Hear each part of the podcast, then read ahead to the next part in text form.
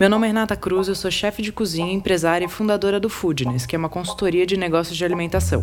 E esse é o Foodness Talks, o podcast que trata de gestão e negócios da gastronomia. Cada semana vamos receber um convidado falando sobre um tema que ele domina. É um conteúdo feito por gente que empreende e passou ou passa pelas mesmas coisas que você, que tem ou está pensando em abrir um negócio. O Food Talks é um podcast para você que entende que gastronomia é muito mais que glamour. É sobre sangue, suor e boletos. Isso para mim é uma prioridade e a gente desprioriza outros investimentos para priorizar a degustação, porque eu sei que ela é importante para as pessoas provarem o nosso produto e entenderem que a gente é um açaí diferenciado.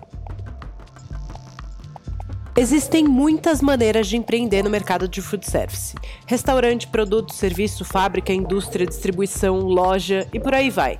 Dá inclusive para ter um negócio sem ter sequer uma bancada ou um freezer você pode trabalhar desenvolvimento e produção de forma terceirizada. Esse é um formato que exige pouco ou quase nenhum investimento em capex, baixo custo operacional e fixo no dia a dia. Mas assim como todos os outros modelos, tem suas características, suas necessidades e seus desafios. E para falar sobre esse formato e sobre os caminhos de distribuição de produtos no varejo, a gente recebe Guilherme Santos, do Açaí Rude. Mais um Foodness Talks e hoje a gente vai falar de varejo. Para isso, temos aqui Guilherme Santos. Gui, bem-vindo. Bom dia, Rê. Obrigado. É um prazer estar aqui com você. Sou, sou seu fã, fã do é. Foodness. E é muito legal estar participando desse podcast aqui com você. Ah, que bom. Muito obrigada. Fico feliz que a gente tem, cria essa comunidade aí de ouvintes que uhum. também participam e ajudam a gente a compartilhar conteúdo com toda a comunidade de donos de negócio de alimentação. Obrigada. Legal. O Gui, para a gente começar, contextualize e conta um pouquinho da sua trajetória, sua formação, como você começou e como você veio cair nesse segmento. Uhum. Bom, eu não tenho, assim, minha formação não tem nada a ver com a área de alimentação.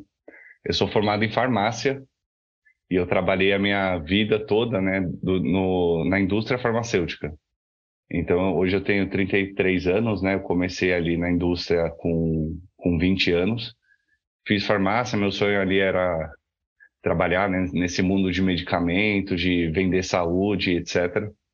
Mas eu sempre tive muito na cabeça que a minha passagem pelo CLT seria para aprender sobre grandes empresas, né? Como grandes empresas funcionavam até eu ter ali um caixa e eu ter uma experiência que eu achava que era necessária para empreender. Porém, eu não sabia muito bem né, o que, que eu ia empreender. Isso sempre foi uma incógnita para mim. Então, eu continuei trabalhando na indústria farmacêutica, eu gostava muito de marketing, então eu acabei indo para essa área de gerência de produto, né, dentro da indústria, trabalhei com saúde feminina, com oncologia, com dermatologia no final, eu trabalhava ali com com estética, né, é, no, na Dermato, mas sempre trabalhando nessa parte de marketing. Sempre gostei muito de marketing e sempre foi minha paixão dentro, dentro da indústria. E aí eu cheguei no momento que eu falei, cara, já tá aquele meu plano, né, de ficar ali cerca de 10 anos na indústria, né, de aprender como uma empresa grande funcionava, ele já tinha inspirado, né? Eu tinha proposto ali que com 30 anos eu ia começar a empreender. Mas aí veio a pandemia, tudo, eu fiquei é, você fica sempre com medo, né? Foi muito cômodo para quem estava ali na pandemia empregado, porque o home office chegou, né? E você recebia o seu salário no final do mês, e aquilo foi atrasando um pouco o meu sonho. Só que eu tenho um sócio, que é o Diogo, e a gente sempre gostou muito de açaí. Sempre foi uma coisa que, como a gente treinava judô junto, de pequeno, né? A gente, depois do treino, a gente fazia dois treinos por dia, de terça e quinta. E entre um treino e outro, a gente parava num lugar para tomar açaí. E sempre foi nossa paixão, né? E o açaí, ele tá muito dentro do lifestyle do lutador, né? Então, é uma fruta ali que traz, que ela alimenta, que ela traz energia. E é o alimento ideal ali no pós-treino. E como a gente fazia, treinava bastante, era uma coisa que a gente consumia muito. E aí o açaí ele foi se tornando assim na nossa vida uma, um ponto que a gente, por exemplo, ia andar de bicicleta, se encontrava numa casa de açaí. Então era o nosso bar, assim, digamos, os, as açaiterias, os lugares que vendem açaí, eles se tornaram o nosso bar, que a gente se encontrava para conversar sobre a vida, sobre, enfim, sobre o treino. E chegou uma hora que eu estava conversando com o Diogo, falei, cara, a gente precisa empreender, né? O que, que a gente vai fazer e tal. E aí a gente parou e olhou e falou, cara, e o açaí? Porque o açaí, no final das contas, o que acontecia? Como a gente sempre treinou junto, o açaí a gente sentia que a evolução dele, do produto no varejo, ele veio piorando. Quanto mais fácil era encontrar ele no mercado, então, assim, quanto mais popular ele foi se tornando, para a gente, pior foi ficando a qualidade.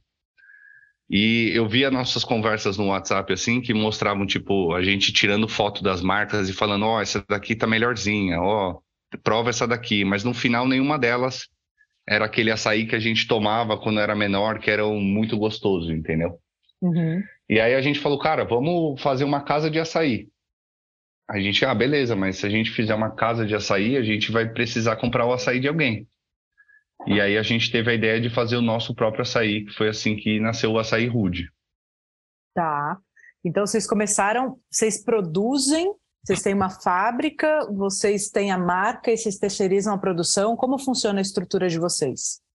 O açaí rude, a gente terceiriza a produção, a fórmula é nossa, né? Então a gente fez um estudo lá, cerca de seis meses, a gente provou todos os açaís do mercado que existiam, tudo que eu encontrava assim, em qualquer mercado eu comprava, e para a gente desenvolver essa fórmula. E aí a gente chegou numa fórmula que julgava que era ideal e encontrou uma fábrica parceira para produzir, fazer a produção dessa, dessa calda para a gente, né? Desse, desse produto para nós. Então, hoje nós temos a marca e temos a fórmula. Legal. Eu gosto muito desse modelo, Gui. Acho que é um modelo que é, envolve um investimento mais baixo, né? Porque você não tem toda, todo investimento em estrutura, em CAPEX para ter uma fábrica, é, uhum. e você consegue botar energia naquilo no outro lado, né? Em, em construir a marca, em distribuição. É, e aí, o, o produto de vocês hoje, então, vocês distribuem para casas de açaí também? O foco é mercado, é venda em gôndola? Qual que é o objetivo maior? Ou um pouquinho de cada coisa? Então, na verdade, assim, o nosso quando, quando a gente desenvolveu o produto, né, em si, a gente chegou nessa fórmula, né, que era a que a gente julgava que era o ideal, e na nossa cabeça sempre foi assim: a nossa dor de consumidor era no varejo. Então a gente desenvolveu um produto para ser vendido no varejo. Esse foi sempre o, o, o mindset da, da Rude. Então a gente fez um produto para, para estar na gôndola. Tá. Só, e aí a gente, assim, é, quando chegou nessa fórmula foi até legal, né? Essa questão de terceirizar, porque quando você terceiriza, você acaba também pegando conhecimento das outras pessoas, né? Então, por exemplo, o cara da, que faz a fábrica pra gente, ele é um cara super parceiro e ele está acostumado, né? Com, ele faz white label para várias marcas, vários varejistas, então ele tem muita experiência. E foi legal, assim, nesse começo que ele virou pra gente e falou assim, cara, é essa fórmula aqui que você gostou, né? Eu falei, é, essa é a ideal. Ele falou, então, ela custa o dobro mais ou menos do que um varejista produz, ou qualquer outra marca que vende pra, para o varejo custa. Se você fizer essa calda, ela não, ela não vai vender, porque você, você não, vai, vai ter, ter margem. de prateleira. Exato. E aí foi uma foi um momento engraçado, né, nesse começo da Rude que a gente falou, cara, então é por isso, tá aí o problema, entendeu? Porque eu, a, toda a questão em que envolve é o custo do produto. E a nossa calda era mais cara porque ela tinha mais açaí, ela tinha produto, ela tinha ingredientes mais selecionados. E a gente falou, cara, se existe uma categoria prêmios de sorvetes, né? A gente tem ali os sorvetes é, que são menos prêmios, né? Naqueles potes de que a gente usa para guardar feijão depois no freezer e tal, uhum. tem aqueles é, sorvetes menos é, mais populares. Porém, hoje no varejo você vê, assim, quando você chega em qualquer varejista, tem ali um paredão de marcas de sorvetes premium que são, tem ali os potes diferenciados, tem os freezers diferenciados. E a gente, como consumidor, falou assim, cara, ninguém perguntou para mim se eu queria uma marca de açaí premium, eles só colocam lá na gôndola as marcas que são mais baratas, etc. Então, o que a gente quer fazer é sim, a gente vai seguir com essa formulação, tudo bem que ela é mais cara, mas a gente quer oferecer para o consumidor a escolha. A escolha de poder comprar um produto mais barato ou poder comprar um produto mais premium. E foi aí que a gente seguiu, e aí a gente tem até a questão da nossa embalagem também, que eu falei, cara, para a gente comunicar isso, a gente não pode ter também a mesma embalagem que todo mundo tem. que é aquela uhum. embalagem roxa, né, de plástico. Então a gente para o Rude fez uma embalagem de papel.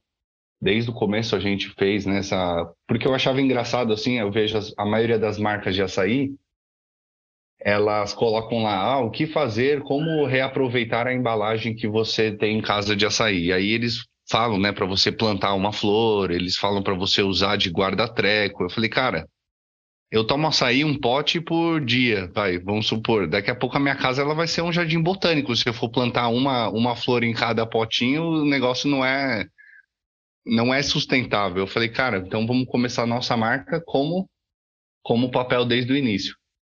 E aí foi assim que a gente desenvolveu essa marca para entrar no varejo. E agora falando sobre o foco, né? O que, que a gente fez? Apesar do nosso produto o foco ser no varejo, a gente precisava validar ele. Uhum. Então a gente começou vendendo direto, né, para o consumidor final e vendendo em marketplace, no, ah. no iFood mesmo. E aí o que, que a gente viu? É, essa primeira, as primeiras duas toneladas que a gente fez, ela vendeu todas para amigos e familiares, o pessoal, né, ajudando e tal. Deram um feedback maravilhoso, assim, foi muito legal que a gente viu que a gente chegou numa, numa formulação equilibrada, né, muito boa, o pessoal gostou. Aí a gente começou a vender no iFood e as vendas começam sempre devagar, né? É sempre ali a, a sua loja tem que ser bem ranqueada ali, mas aos poucos a gente foi crescendo, aí aumentou para três lojas no iFood e até, até chegar um momento que a gente falou, bom, o produto já está validado e agora a gente precisa, é, de fato, invadir o varejo, né? Então foi esse o mais ou menos o modelo. A gente começou com a venda direta, para validar o produto, para ir ter coragem de e fôlego, né, de entrar no varejo.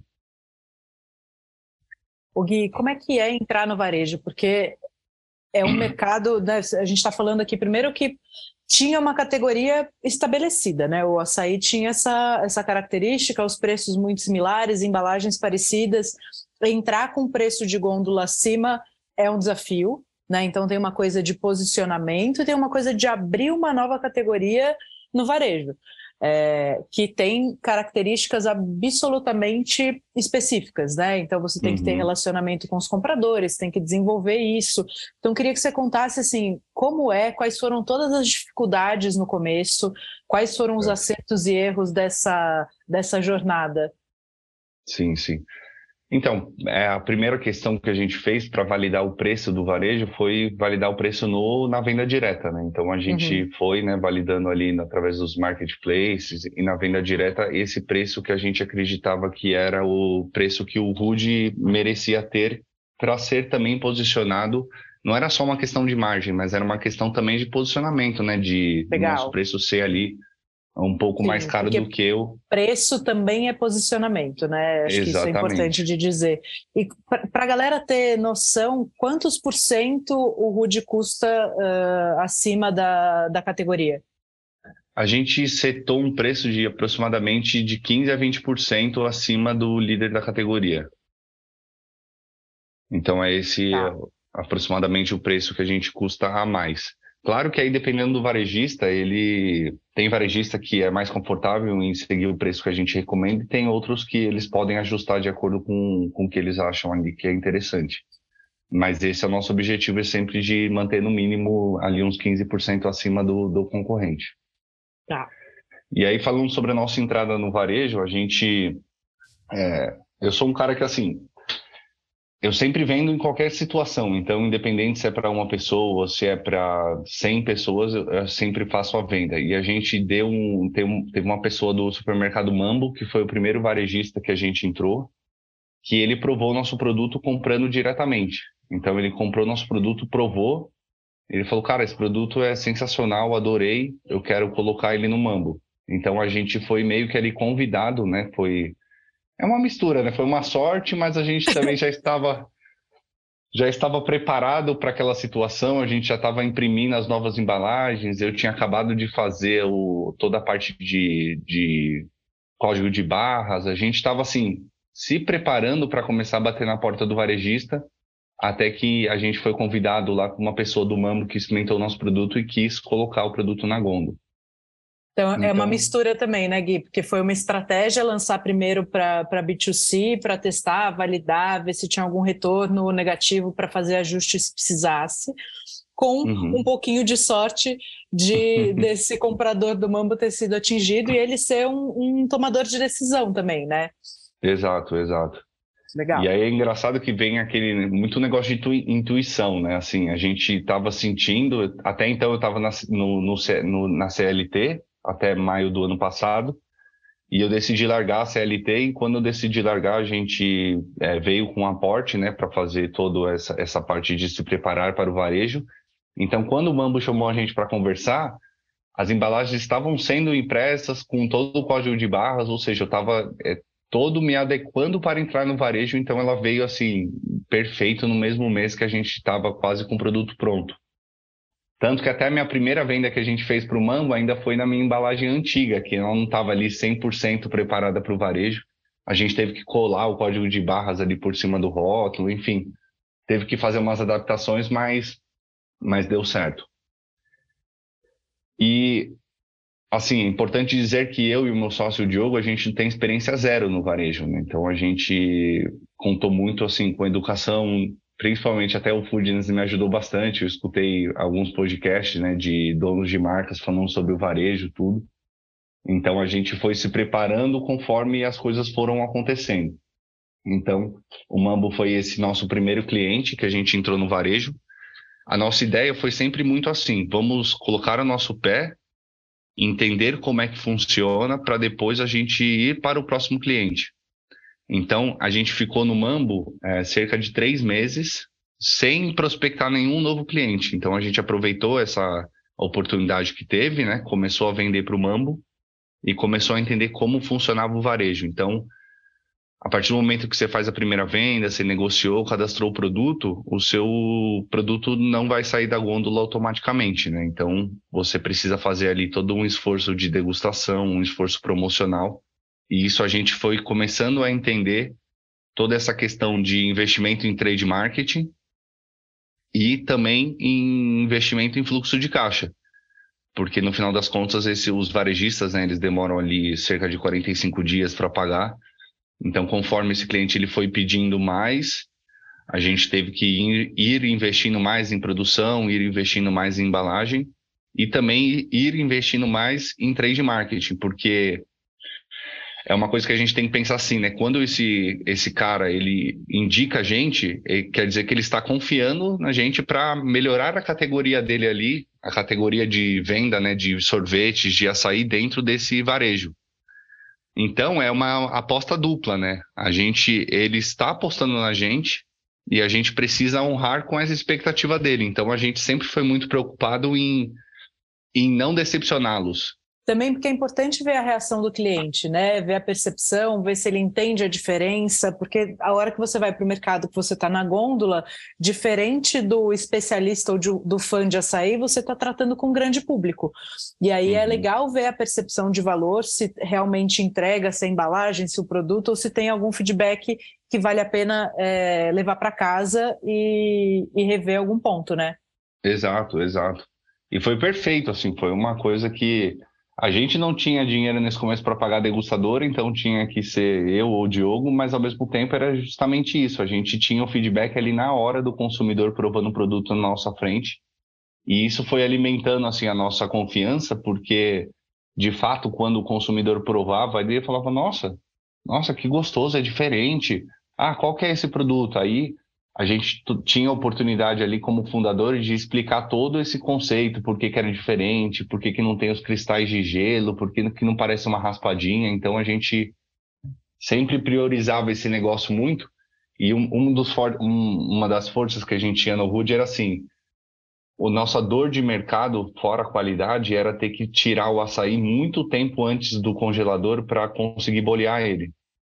Então, assim, essa é uma dor gigantesca, né, de quem toma açaí, porque você tá com aquela vontade, bateu a vontade, você precisa ir no freezer e se programar para tomar o açaí. Então, você tem que tirar ele meia hora antes, ou senão você vai ficar ali se matando, né, com uma faca, com uma colher, entortando a colher para conseguir tirar o açaí do pote.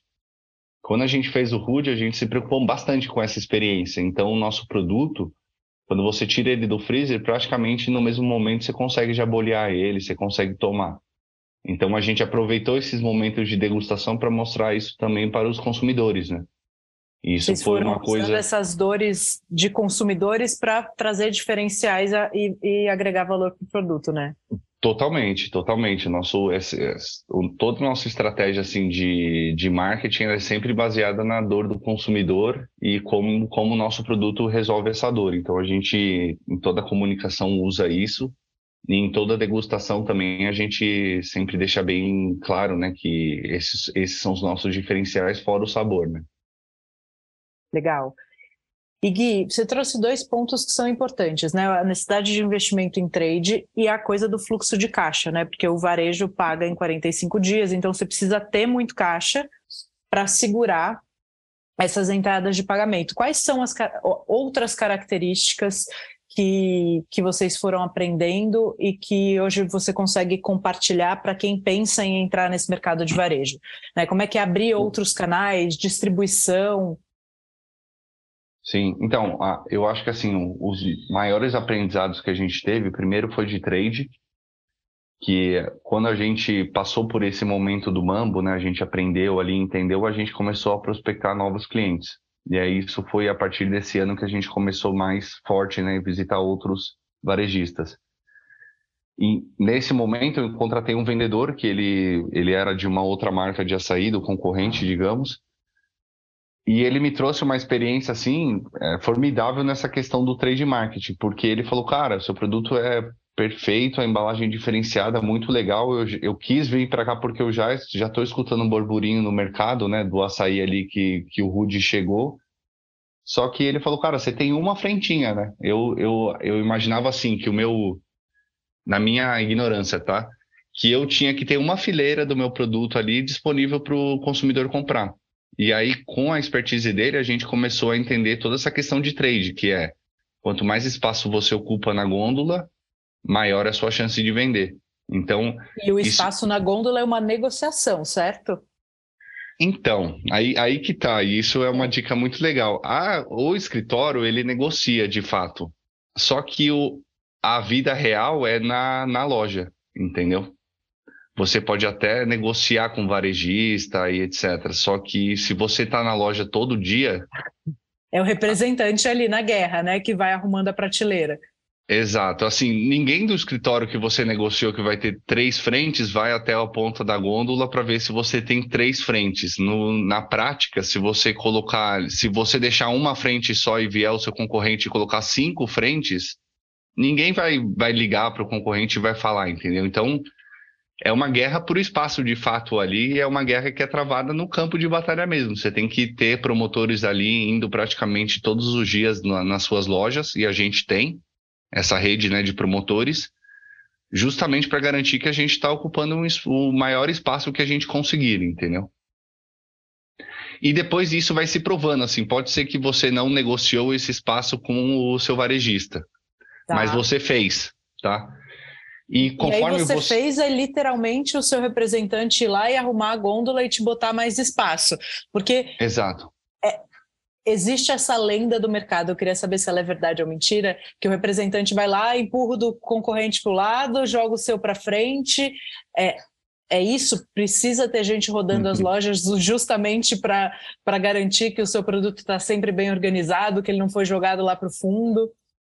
Na verdade, existe isso, é assim mesmo, mas claro que os promotores ali não, não é uma guerra real, um não odeia o outro, eles se conhecem, porém eles estão, todo mundo está interessado em expor mais a sua marca. Então, assim, é normal, por exemplo, vou pegar lá o líder de mercado do, do açaí, que, enfim, todo mundo conhece, mas assim, ele tem muito, muita frente, muitos espaços e são produtos repetidos. Assim, muitas vezes o cara tem duas fileiras do açaí, duas ou três fileiras do açaí tradicional. Então não é raro a gente pegar e falar assim, poxa, tem duas ou três fileiras do açaí tradicional e eu não tenho nenhuma. Eu vou pegar então esse produto aqui, eu vou tirar ele, eu vou devolver ele lá para a câmara fria do, do varejista para abrir espaço para colocar o meu produto aqui.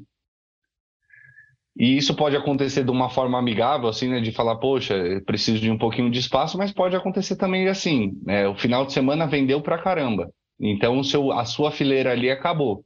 Se o promotor do meu concorrente chegar primeiro, ele não vai pensar, poxa, o açaí rude acabou aqui e ninguém repôs. Não, ele vai pegar o produto dele e vai colocar nesse buraco que ficou da minha marca, entendeu? Sim. Então, então você, a guerra. Você tem o investimento em degustação e você tem o investimento em arrumar a loja, né? Literalmente, em ter ali o, o seu promotor passando, olhando como é que está a disposição, se precisa arrumar, se precisa botar mais produto. Isso são as marcas que fazem, é isso? Exato. Isso é, é, até uma coisa que eu acreditava, né? Antes de começar a empreender, entrar nesse mercado do varejo, eu achava que era o, o funcionário da loja que organizava tudo. E aí é muito louco, né? Que é, é que nem quando você quer comprar um carro que você nunca viu o carro na rua, aí você fica com o carro na cabeça, você passa a ver esse carro, toda esquina que você vira, você identifica o carro lá, você fala assim, nossa, é, foi mais ou menos isso que aconteceu. Eu nunca tinha percebido, para mim eram os funcionários que abasteciam a loja. E depois que a gente entrou nesse mercado, eu, eu chego no mercado eu já vejo todos os promotores ali de todas as marcas arrumando a sua gôndola, porque no final das contas, se a marca não fizer isso, o varejista ele vai repor é, o leite, as frutas e a Coca-Cola. É, são as três coisas que o mercado nunca vai deixar de repor ali, que são as coisas que mais vendem. O restante eles contam muito com, com a marca mesmo para arrumar. Então, se você assim está é, é, tá pensando em empreender e entrar no varejo, saiba que essa questão de reabastecer os lugares que você está é muito importante, porque é ela que vai fazer você fazer a segunda venda, né? Sim. Não, isso, isso é uma dica muito legal. E, e é uma necessidade de caixa, né, Gui? Seu custo fixo aumenta, porque você tem sim, ali que ter representantes, quanto mais pontos de venda você tiver, mais gente você vai ter que ter rodando. Se você começar a distribuir fora de São Paulo, você tem que começar a formar uma, um time fora de São Paulo, um time que possa viajar. É... Uhum. Vamos falar um pouquinho dessas duas características que acho que são legais para experimentação, marketing, para degustação mesmo.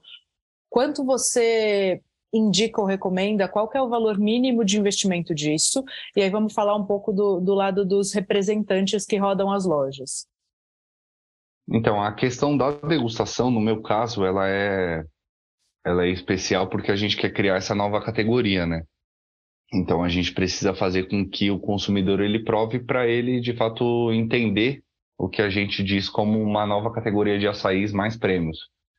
Então, a gente tem investido muito em degustação e, assim, falando em valores, né? Cada degustação você tem que investir na promotora, você tem que investir também no produto que você entrega ali. E a gente também investe muito no, na parte de, por exemplo, nosso copinho não é um copinho qualquer, é um copinho personalizado, tal. Então a gente gosta de trazer todo esse essa ambientação da marca, né, para a pessoa ter essa experiência. Então a gente gasta hoje cerca de 10 mil reais com degustações. E eu posso Ali dizer na sua que linha, né, de DRS, é investimento tem que fazer, faz parte do negócio. Exato. E isso para mim é uma prioridade e a gente desprioriza outros investimentos para priorizar a degustação, porque eu sei que ela é importante para as pessoas provarem o nosso produto e entenderem que a gente é um açaí diferenciado. E falando em degustação, por exemplo, hoje eu uso o próprio iFood como uma degustação porque eu vendo o meu produto ali, a gente sabe que o iFood tem a margem dele que é, que é grande, né, para a gente comercializar, mas eu coloco todos os cupons possíveis e imagináveis para o Açaí Rude para a pessoa comprar o mais barato possível, porque meu objetivo ali no iFood, ele é gerar experimentação. Então... é quase como se você estivesse captando novos clientes, né? Você está quase subsidiando o produto para que o cliente conheça Uhum. Para que depois ele vire um cliente de gôndola, é isso? Exato. Assim, praticamente, eu estou. É, praticamente não, eu estou de fato subsidiando. Então a gente tem, por exemplo, nosso açaí de 240 ml, a gente entra naquela promoção de 99 centavos que o cliente compra. É claro que o iFood também tem os incentivos dele para te ajudar, mas assim, cada açaí de 240 ml que eu vendo, eu tenho um, um gasto de um real, dois reais que eu tenho de prejuízo. Tá. Mas eu, eu não tiro essa promoção meio que do ar, porque eu sei que as pessoas que vai experimentar ali, quando ela chegar no mercado, quando ela chegar ali no varejo, ela vai lembrar do nosso produto. Então, esse é meio que a nossa degustação remunerada, digamos. Né? Tá. Mas, Gui, isso a gente falou que preço é posicionamento. Isso não pode gerar um ruído de marca? Como é que vocês trabalham isso estrategicamente para isso ser positivo e não gerar uma desvalorização do produto por ele estar tá com cupom e estar tá muito mais barato? A gente, pr primeiro, né, o nosso valor ele não muda, então o preço final do produto ele é o mesmo da gôndola, então a gente tem esse posicionamento do ser um, um produto mais caro, porém a gente trata isso como uma promoção é, uma promoção de divulgação, como se fosse de fato um investimento. É a mesma coisa de uma degustação, né? Por isso que eu, é, que eu comentei que o iFood a gente encara como uma degustação, porque assim. No iFood, geralmente as pessoas que vendem né, através desses marketplaces, eles vendem um produto mais preparado, né? Digamos assim, o açaí ele já vem com os tops, ele já vem com todos os outros ingredientes, tudo junto no mesmo pote, né? O nosso produto que a gente vende no iFood é exatamente o mesmo produto que vende no varejo. Então é a nossa embalagem ali final que chega dentro de uma sacolinha. Então, assim, a gente não é, vai dosando isso, né? Vai divulgando nas nossas redes que está na promoção, mas a gente conta muito com o poder do iFood de divulgação também, porque quando você entra nessas promoções, assim, eu faço uma venda de aproximadamente de, de cerca de 20 vendas por dia no iFood. Uhum. Dessas 20 vendas, 17 são clientes novos, todos os dias. Então, assim, a gente tá, tá medindo ainda. Não vou, não vou falar para. Eu não, não cheguei a pensar nessa questão, assim, se o nosso consumidor de fato vê essa promoção como uma desvalorização, mas eu gosto de pensar que é 17 pessoas todos os dias estão experimentando o açaí rude pela primeira vez. Tá, você usa como uma estratégia de captação de novos clientes. Exato, exato. E aí o, o, próximo trabalho é estudar a retenção disso, né? Se eles vêm Isso. realmente como uma porta de entrada ou se eles ficam viciados no desconto. Acho que esse é, é sempre um, um, ponto de discussão importante, né? Ah, sim. Ah, não, vale dizer também que é o, é, todas essas promoções que a gente entra, isso pelo menos a gente consegue ajustá-la na plataforma, que são promoções que você consegue colocar apenas para novos clientes. Tá. Então, o cara ele só vai comprar, por exemplo, a 0,99 uma vez. A segunda vez que ele comprar, se ele acessar com o mesmo aplicativo dele, que é, enfim, se ele não mudar ali o usuário, ele já não consegue mais comprar. Então, a segunda compra dele vai ser já no em outra promoção, se houver, mas ou ele vai comprar ali com, com o preço normal mesmo, que é o que a gente vende. E é muito legal, assim, que eu vejo, tem alguns nomes que eu fico com o aplicativo aberto aqui, né, do iFood. Hoje a gente tem seis lojas do iFood através de Dark Stores. A gente tem um fornecedor, né, que tem a, as Dark Stores que são espalhadas em vários bairros em São Paulo. Uhum. E a gente colocou seis lojas porque o nosso objetivo era assim, qualquer pessoa que for impactada com algum anúncio nosso nas redes sociais, ela vai poder abrir o aplicativo dela e vai poder pedir o açaí rude, não importa em qual bairro ela esteja. Então a gente tem uma cozinha no centro, uma cozinha na zona leste, na zona sul, na zona oeste, então todos os lugares a gente tem cozinha.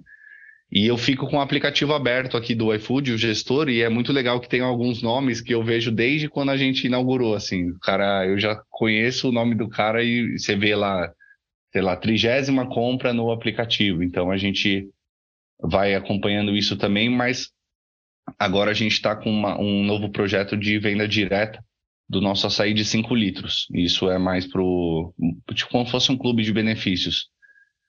Porque os 5 litros... Para quem é um lover mesmo, para quem toma açaí todo dia. Exato. Eu, o 5 litros ele tem uma história interessante que, assim, a gente tinha um açaí de 500 ml e acima do 500 ml não tinha embalagem de papel para vender no, no varejo. Então eu não conseguia uma embalagem maior do que 500. Só que quem compra no varejo o, o açaí, ele compra acima de um litro. Então o açaí ele é diferente de sorvete, né? A pessoa que gosta de sorvete, ela 500 ml é suficiente. Mas o açaí por ele ser mais leve, ter toda essa conotação saudável, etc, as pessoas consomem mais. Então o de 500 ml, ele não é o ideal. E a gente demorou muito para lançar porque não tinha embalagem de um, de, acima de um litro de papel disponível no, no varejo. Tá. E a gente só conseguiu lançar ele em janeiro desse ano. A embalagem de um litro e meio a gente tem agora de papel lacrado, né, para o varejo, tudo certinho. Mas antes disso, acima de 500 ml eu só tinha um de 5 litros.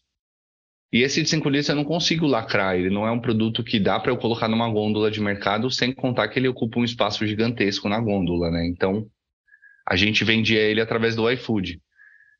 E tinha muita gente que comprava, apesar assim de ser uma coisa, pô, 5 litros de açaí, cara, vendia muito. Mas aí com o lançamento desse de um litro e meio, a gente acabou tirando esse de 5 do iFood, também por uma questão de espaço ali na gôndola desse, dessa Dark Store.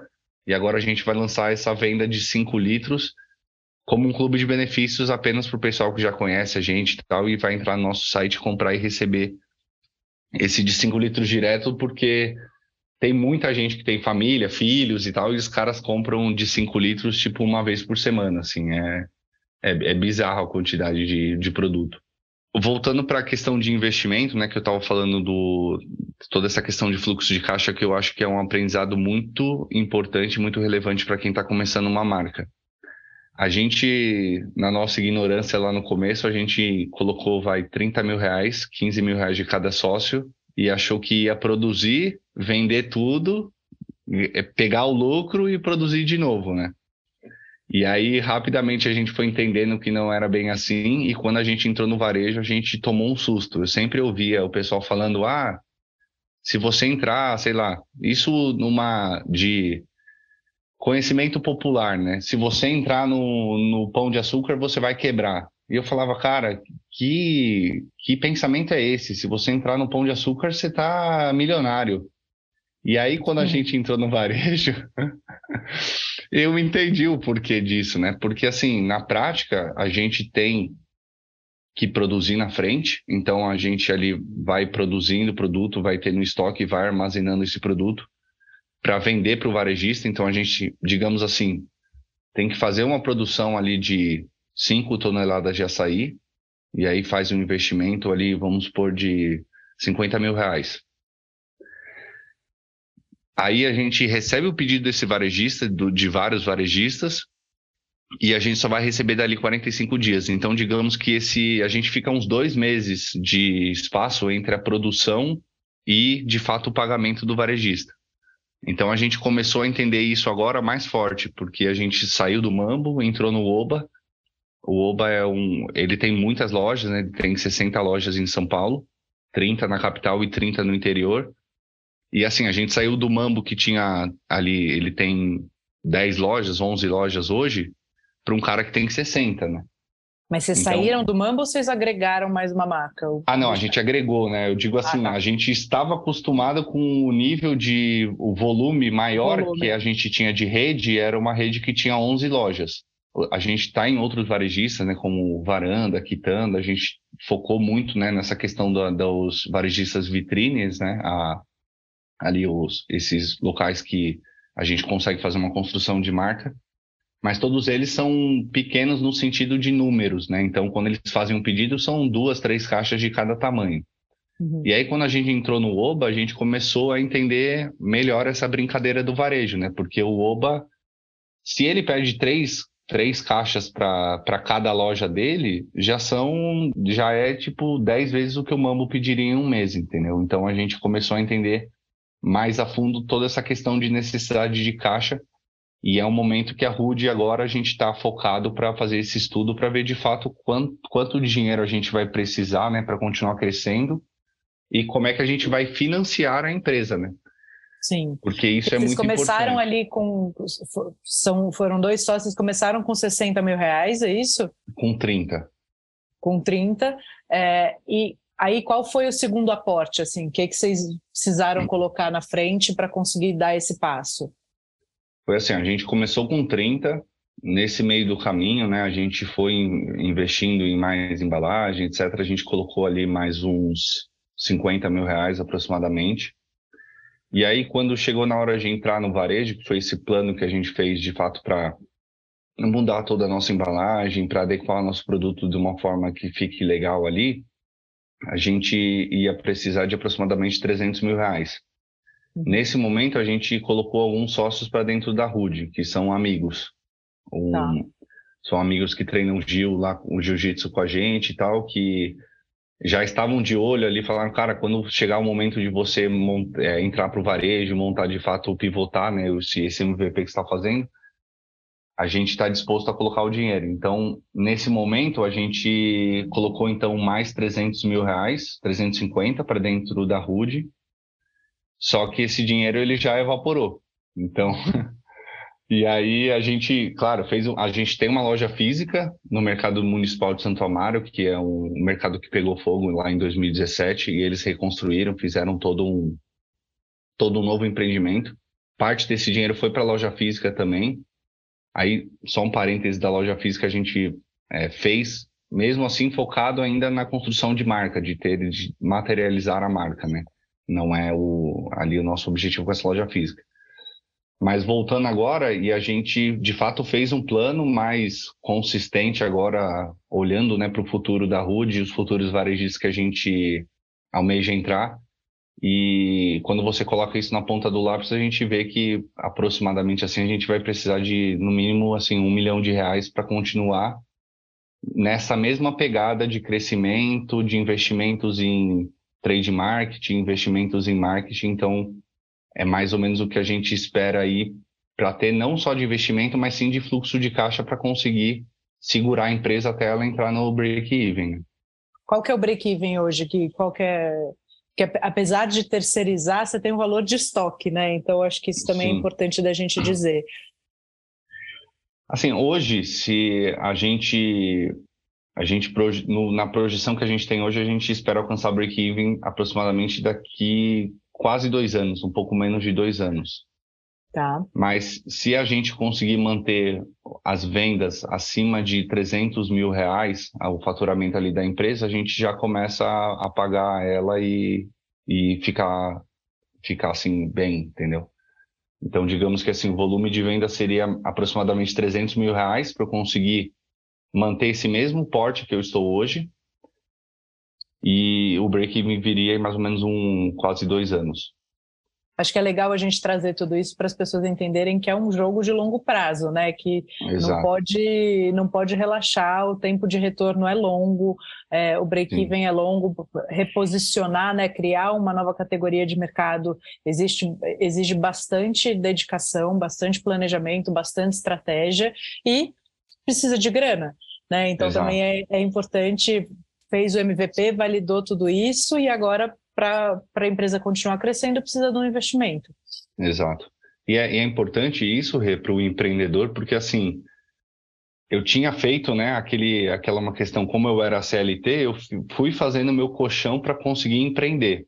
Só uhum. que é muito importante, até se a pessoa, assim como eu, não tem uma experiência muito profunda na parte financeira, talvez eu até recomendaria nessa parte do MVP, que a pessoa ali está validando e está pensando em entrar no varejo, dela de fato contar com a ajuda de um profissional Sim, para fazer esse fluxo fazer de esse plano de negócio, né? Exato, para fazer esse fluxo de caixa futuro, porque assim, o valor que eu tinha economizado para me segurar sem salário durante um, dois anos, ele foi embora dentro da empresa assim em dois meses, entendeu?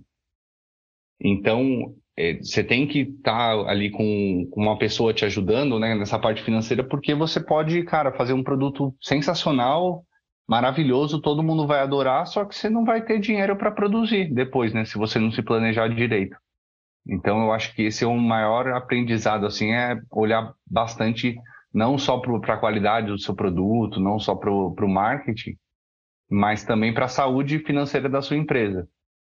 E aí eu acho que tem que ter um equilíbrio, né? Porque é, eu sou o cara do marketing, então eu pô, quero fazer degustação toda hora, eu quero fazer ações de marketing, eu quero ir para cima. E isso fez com que a gente crescesse em poucos meses, né? A gente até ano passado só estava no Mambo, esse ano a gente já está quase em 100 lojas em São Paulo.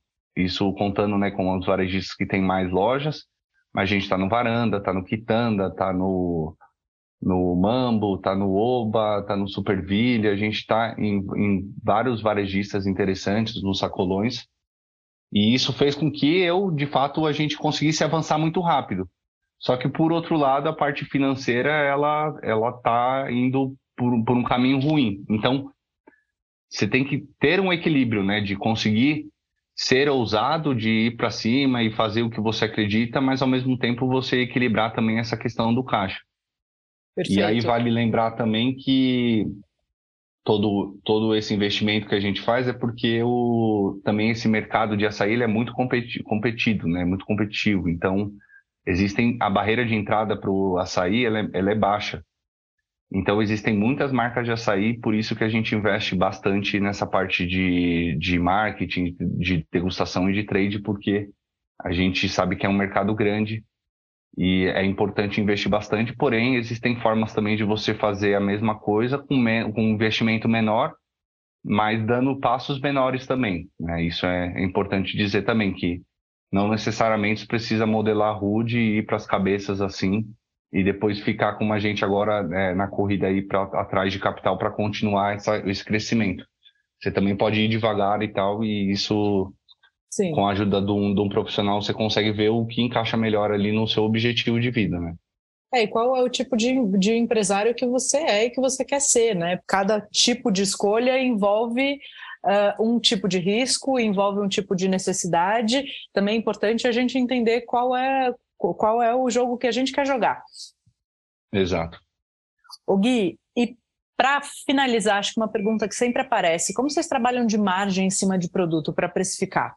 Né? Qual, enquanto gira o seu CMV ali, quando você terceiriza esse produto? É um produto que tem uma margem boa, você consegue ter uma margem interessante? É um produto que tem uma margem mais apertada? Então, no meu ponto de vista até do, desse preço, porque toda essa questão também de posicionamento de marca fez com que eu conseguisse colocar um preço um pouquinho mais caro, né? Uhum. Mas como eu falei para você no começo da conversa, o meu custo também é um pouquinho maior. Mas hoje para o varejo eu tenho cerca de 40% de margem. Tá. Eu não acho que é uma margem apertada, muito ruim. Eu acho que é uma margem justa, assim, é, e boa, né? Eu já ouvi de outros varejistas nesse mercado de sorvetes que eles têm uma margem de 50%, então acho que isso varia um pouco, mas a gente tem uma margem ok, assim. Isso para venda no varejo, né? Quando a gente fala de venda direta, aí a margem ela mais do que dobra, né? Então, é, mas como o nosso foco é no varejo, a gente trabalha com uma margem de 40%, aproximadamente. Tá, significa, vamos fazer uma conta redonda aqui para a galera entender, que se você vende a 10, para o varejo, você tem um custo de produto mais imposto de 6, é isso? Isso, exatamente. Perfeito. Não, legal, porque isso é uma característica diferente, né? A gente, quando produz o alimento, a gente fala de um CMV que tem que estar abaixo ali dos 30, depende do negócio, até perto da casa dos 20. Quando a gente uhum. produz para varejo, especialmente se você terceiriza, você está trocando o custo fixo por custo variável, né? Então você paga mais no, no uhum. quilo ali do seu açaí ou no, no preço do pote, mas em contrapartida você não tem que ter uma estrutura, você não paga um aluguel Exato. gigante, você não tem um monte de gente trabalhando, você não tem investimento em maquinário. Então, uhum.